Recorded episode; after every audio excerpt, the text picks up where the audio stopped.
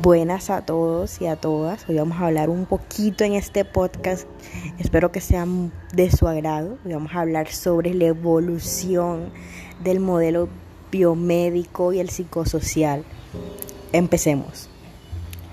Mayor variación en la historia de la medicina occidental ocurrió con la revolución cartesiana antes de Descartes.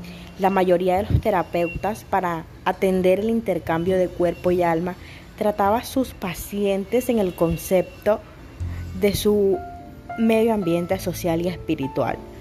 Así como su visión del mundo cambió con el correr del tiempo, lo mismo aconteció con sus concepciones de enfermedad y sus métodos de tratamiento, pero ellos acostumbraban considerar al paciente como uno todo. Su rigurosa división entre cuerpo y mente llevó a los médicos a concentrarse en la máquina corporal y la desatención de la inteligencia, los aspectos psicológicos, sociales y ambientales de la enfermedad. Del siglo XVII en adelante, el progreso en la medicina acompañó de cerca el desarrollo ocurrido en la biología y en las otras ciencias, cuando la perspectiva de la ciencia biomédica se transfirió del estudio de los órganos corporales y sus funciones para lo de las células y finalmente para lo de las moléculas, el estudio del fenómeno de la cura fue progresivamente desatendido y los médicos pasaron a hallar cada vez más difícil lidiar la interdependencia de cuerpo y mente. El propio Descartes, aunque introdujera la separación de cuerpo y mente, consideró no obstante la interacción entre ambos aspectos esencial de la naturaleza humana y estaba perfectamente consciente de sus implicaciones en la medicina. La unión de cuerpo y alma fue principalmente el tema de su correspondencia con una de las más brillantes discípulas, la princesa Elizabeth de la Bohemia. Descartes se consideraba profesor y amigo íntimo de, de la princesa, además de su médico, y cuando Elizabeth no estaba bien de salud y describía sus síntomas físicos a Descartes, este no necesitaba diagnosticar que su mal era debido predominantemente a la tensión emocional o estrés emocional. Como diríamos hoy, necesitaba darle en tanto relajamiento y tratamientos físicos, así que Descartes se mostró mucho menos cartesiano del que la mayoría de los médicos actuales. En el siglo XX, la tendencia reduccionista persistió en la ciencia biomédica. Hubo notables realizaciones, pero algunos de esos triunfos demostrarán los problemas inherentes a sus problemas inherentes a sus métodos visibles desde el inicio del siglo, pero se hicieron en tanto evidentes para un gran número de personas dentro y fuera del campo de la medicina la medicina del siglo XX se caracteriza por el proceso de la biología hasta el nivel molecular y por el compromiso de varios fenómenos biológicos en ese nivel. Con ese proceso, como venimos, la biología molecular como forma de pensamiento se impulsó en las ciencias humanas y así pues pasó a ser la base científica de la medicina.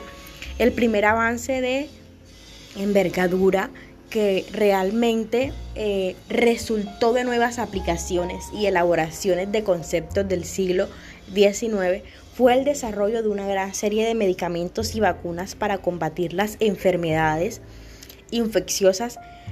El descubrimiento de la penicilina en 1928 precipitó a era de los antibióticos, uno de los periodos más espectaculares de la medicina moderna ella culminó en la década de los 50 con el descubrimiento de una producción de agentes antibacterianos capaces de enfrentar una grande variedad de microorganismos. Otra importante novedad farmacológica también de la década de los 50 fue una amplia gama de medicamentos psicoactivos, sobre todo tranquilizantes y antidepresivos.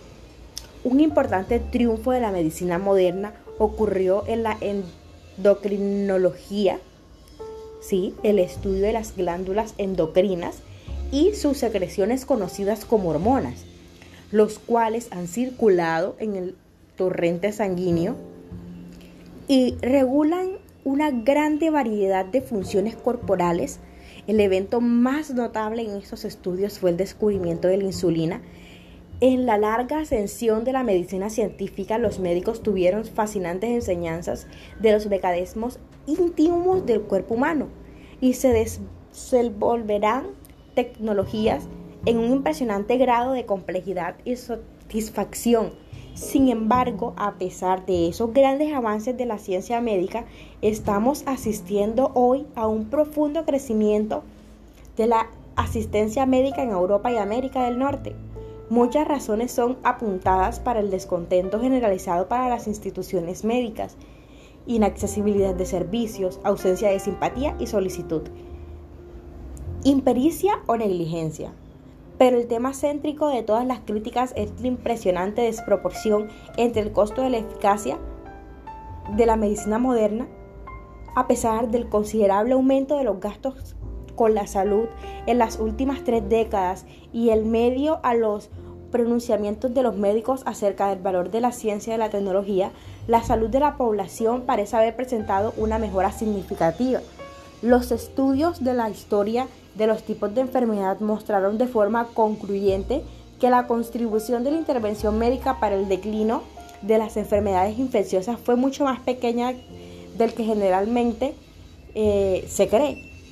Tomás, una destacada autoridad en el campo de la salud pública y de la medicina social, realizó uno de los más detallados estudios de la historia de las infecciones. Su trabajo suministra pruebas conclusivas del que declinó impresionantemente en la mortalidad a partir del siglo XVIII. Fue debido principalmente a tres factores. La más antigua duradera influencia de la que fue considerable mejoría en la nutrición. Desde el fin del siglo XVII la producción de alimentos aumentó rápidamente en el mundo occidental. Hubo grandes avances en la agricultura y resultamente expansión de suplementos alimenticios hizo que las personas más resistentes a las infecciones el papel crítico de la nutrición en el fortalecimiento de las defensas del organismo en las enfermedades infecciosas está ahora bien establecido y es compatible con las experiencias de los países del tercer mundo, donde la desnutrición es reconocida como la causa predominante de la salud precaria. La segunda razón principal para la disminución de las enfermedades infecciosas puede ser atribuida a la mejoría de las condiciones de higiene y sanamiento a partir de la segunda mitad del siglo XIX. En el siglo XIX no solo nos trajo el descubrimiento de los microorganismos y la teoría microbiana de las enfermedades, sino también la que era influencia del medio ambiente sobre la vida humana. Tornó un punto focal del pensamiento científico de la conciencia pública. Mediante este modelo se logró clasificar las enfermedades que se obtuvieron avances en métodos diagnósticos en este enfoque deja fuera todo lo relacionado con la esfera psicosocial, la cultura de la religión, los hábitos no tendrán participación en el proceso de la salud y enfermedad. Un concepto de unicuasilidad y multicasualidad. El espíritu humano, con su tendencia natural a buscar la verdad, siempre ha integrado al mundo que lo rodea tratando de descubrir las leyes que lo rigen. Esto ha llevado al hombre al concepto de causa, es decir, la condición necesaria y suficiente para la presencia de un hecho. El concepto de la unicausalidad está relacionado al modelo biomédico, en el que la enfermedad es producida por una causa específica.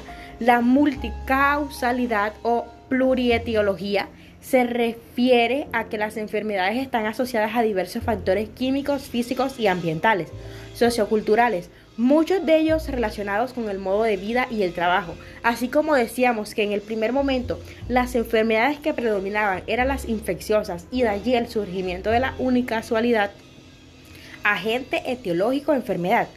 Con la civilización y el desarrollo aparece el concepto de multicasualidad. En las enfermedades cardiovasculares, por ejemplo, intervienen múltiples causas como tabaco, hipercolesterolemina, la hipertensión, el estrés, el ambiente, etc. En el concepto actual de salud y enfermedad, en el proceso de la, salud-enfermedad, los fenómenos de la salud son dinámicos, Cuando hablamos eh, acerca de la definición de la salud de la OMS, definimos que mostraba un modelo estático de la salud y enfermedad, no son los puntos extremos de la recta. Salud y enfermedad son diferentes grados de adaptación. El hombre frente al medio, los modos estilos de vida son influidos y a su vez influyen en la actividad del hombre como ser social. Los fenómenos de la salud ocurren dentro de una población cuyos miembros tienen una determinada constitución genética y viven de una forma organizada, en una sociedad que transforma continuamente el ambiente. Al encontrar estos determinantes, el concepto de salud debe incluir dimensiones individuales, sociales y ecológicas del ser humano. En este constante cambio y en la búsqueda de un equilibrio entre el hombre y el medio ambiente, giran los conceptos de salud y enfermedad como es muy dinámico, podemos hablar con más propiedad si lo llamamos proceso de salud-enfermedad. No hay un punto límite exacto entre ellos. Las críticas principales al modelo biomédico son el reduccionismo biológico, es decir, la exclusión de otros factores que los órganos para explicar la génesis de las enfermedades, su ahistoricidad, o sea, el presentar a las enfermedades como hechos exclusivamente naturales despojándolos de su categoría de hechos socioculturales y por ende históricos a, eh, a la sociedad, ¿sí? Entendida esta como esa concepción que define al acto médico como acto técnico más que como un acto social dejando así de lado los determinantes del proceso de enfermedad que provienen de la clase social las condiciones educacionales para la cultura, etc., tanto del paciente como del médico. Desde la perspectiva antropológica de la medicina, la enfermedad debe ser considerada como un acontecer humano que compromete la totalidad del hombre y modifica las relaciones entre el individuo y su médico. El doctor José León explica que la salud es un problema social y político cuya solución para necesariamente por la participación activa y solidaria de la comunidad, los determinantes de la salud son múltiples e interaccionan entre sí al tiempo de los factores biológicos son susceptibles de los de ser modelados por la acción de variables sociales y psicológicas que pueden facilitar o inhibir la eficiencia de determinados agentes patógenos. La predisposición genética que pueda tener un individuo se ve modificada por los factores ambientales socioculturales a la hora de expresarse o no. En la actualidad, la medicina social se presenta como una corriente de pensamiento distinta al modelo biomédico. Para estudiar el proceso salud-enfermedad colectivo, ya que plantea puntos distintos al que le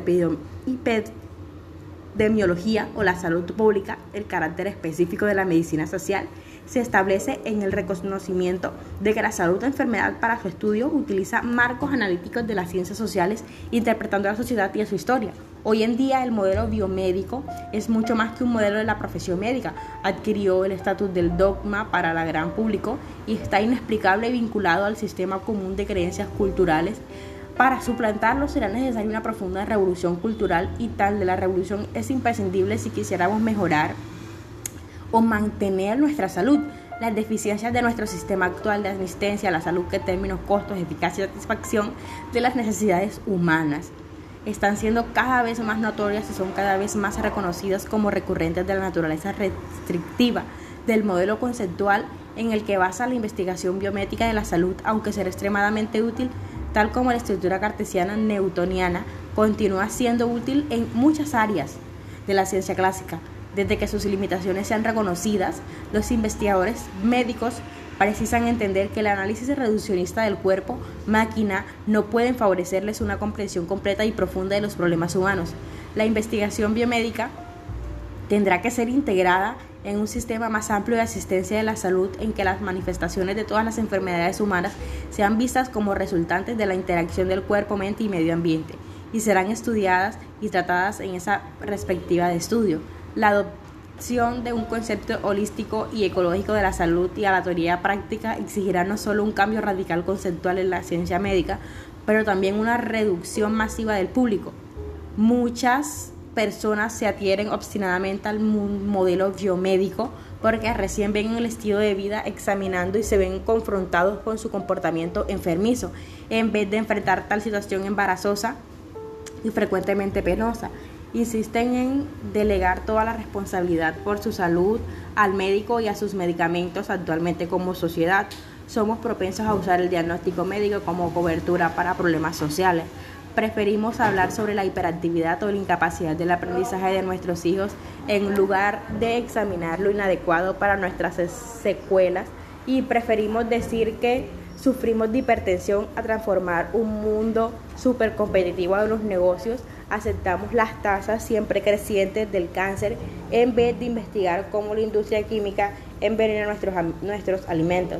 Para incrementar sus lucros, estos problemas de salud pasan los límites de las preocupaciones de la profesión médica, pero son colocados en foco inevitablemente así ir más allá de la asistencia médica. Actualmente solo será posible trascender el modelo biomédico si estuviéramos dispuestos a cambiar también otras cosas. Esto estará obligado en última instancia a una completa transformación sociocultural.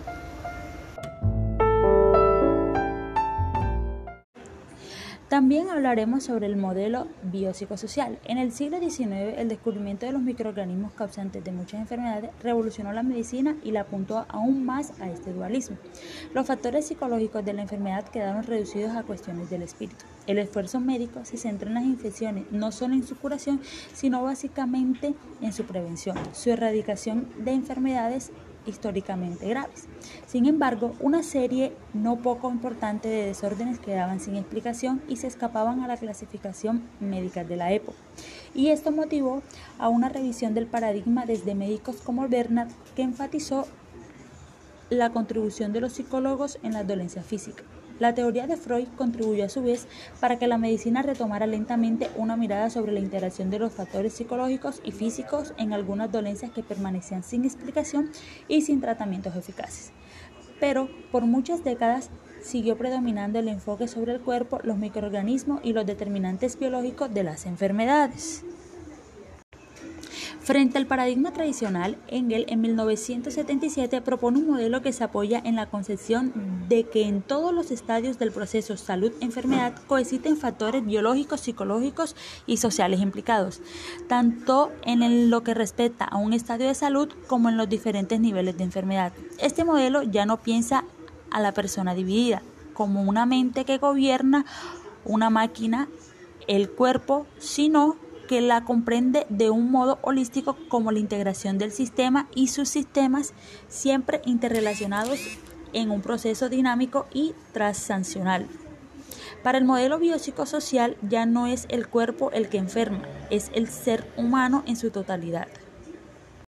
Ambos modelos tienen ventajas y desventajas. El modelo biomédico ha permitido un importante desarrollo de los métodos de diagnóstico, de las técnicas quirúrgicas y la farmacología pero asentó una visión curativa de la enfermedad en determinado enfoque preventivo. Este enfoque se ha vuelto necesario en la medida en que muchas enfermedades crónicas, como por ejemplo la enfermedad coronaria y algunos tipos de cáncer, son causa de altos índices de mortalidad en el mundo entero. Por su parte, el modelo biopsicosocial que exige un mayor intercambio interdisciplinario no siempre posible, nos permite una mayor comprensión de la patología que desemboca en un desarrollo más amplio en lo que concierne a la prevención primaria y en la rehabilitación integral de la persona.